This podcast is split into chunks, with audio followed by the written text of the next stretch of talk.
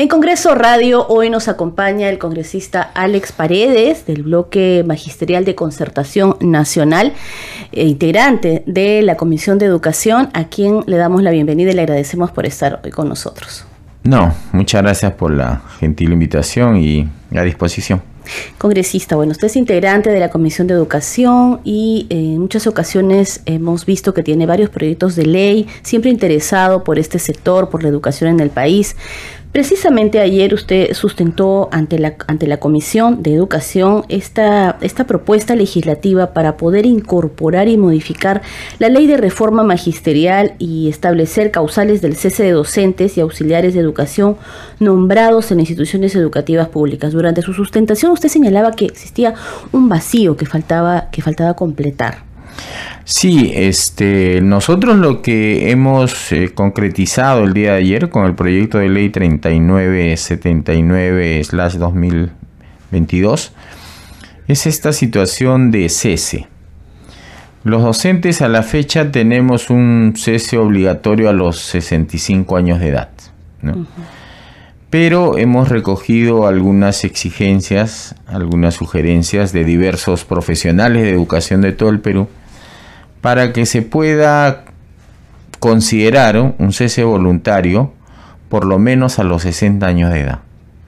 Y entre los argumentos que nosotros señalábamos era los de el lado de salud. ¿Por qué? Porque los docentes cuando obtenemos nuestro nombramiento, en su gran mayoría, lo hacemos en zona rural. Y cuando uno se va a zona rural, ¿no? La alimentación que tenemos es igual que el del resto de la población. Hay veces en desigualdad porque tú te alimentas o por lo menos en términos líquidos utilizas el agua del río, de la sequía, del canal. Que obviamente le, le incorporas las pastillitas de, de flúor, ¿no? Pero no es igual. Luego el tema de que en algunas zonas no hay energía eléctrica. Utilizas la vela, la lámpara, el mechero para poder alumbrarte en horas de la noche, porque muchos nos quedamos en su momento una semana, otros se quedan dos semanas, tres semanas, ¿no? Ni qué decir este, la situación gastro, ¿no?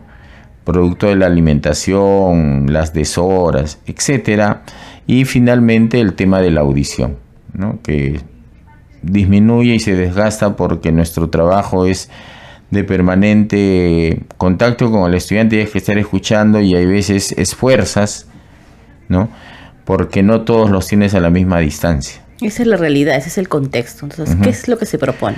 Nosotros estamos proponiendo un cese voluntario a partir de los 60 hasta los 64 años.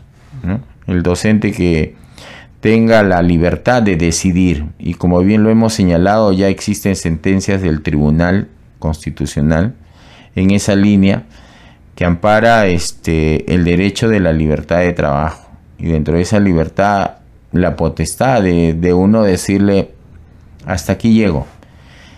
Y si lo miras desde el lado pedagógico, también diríamos que va a haber un intercambio generacional, ¿no? Va a entrar una persona nombrada recién, impetuosa por la juventud, por los los años mínimos de experiencia que de experiencia que ya va a tener porque muchos ya son pues contratados habría algún beneficio la, la propuesta eh, considera algún beneficio para estas personas que puedan eh, realizar su cese de esta manera de aprobársela la iniciativa no solamente los de ley.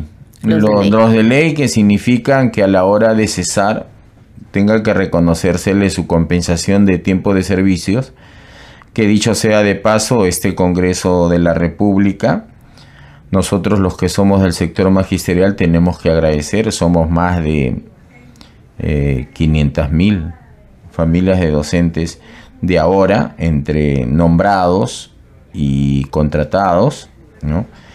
que estamos con una CTS que debe calcularse sobre un sueldo total por año trabajado. Eso por lo menos significa una gratitud de parte del Estado, del gobierno que está en, en vigencia, Y esto ha sido consecuencia de este Congreso de la República porque han sido proyectos que se han aprobado con más de 90, 100 votos. Por lo pronto, congresista, vamos a ver si sus leyes, las leyes suyas de su autoría, van a ser reglamentadas a tiempo por el Poder Ejecutivo para poder mejorar esta situación y si es que esta iniciativa recién sustentada en la Comisión de Educación también pues va a tener buen puerto ante el Pleno y eh, ojalá sea aprobada, ¿no? También. No, yo tengo confianza en que rápidamente sea aprobada en la comisión, porque esta es una situación de equidad y de justicia, y entender que es un derecho humano que uno diga alto hasta aquí, desarrollo mi, mi labor, oportunidad para nuevos profesionales, y que se proceda al reconocimiento de los derechos de ley, ¿no?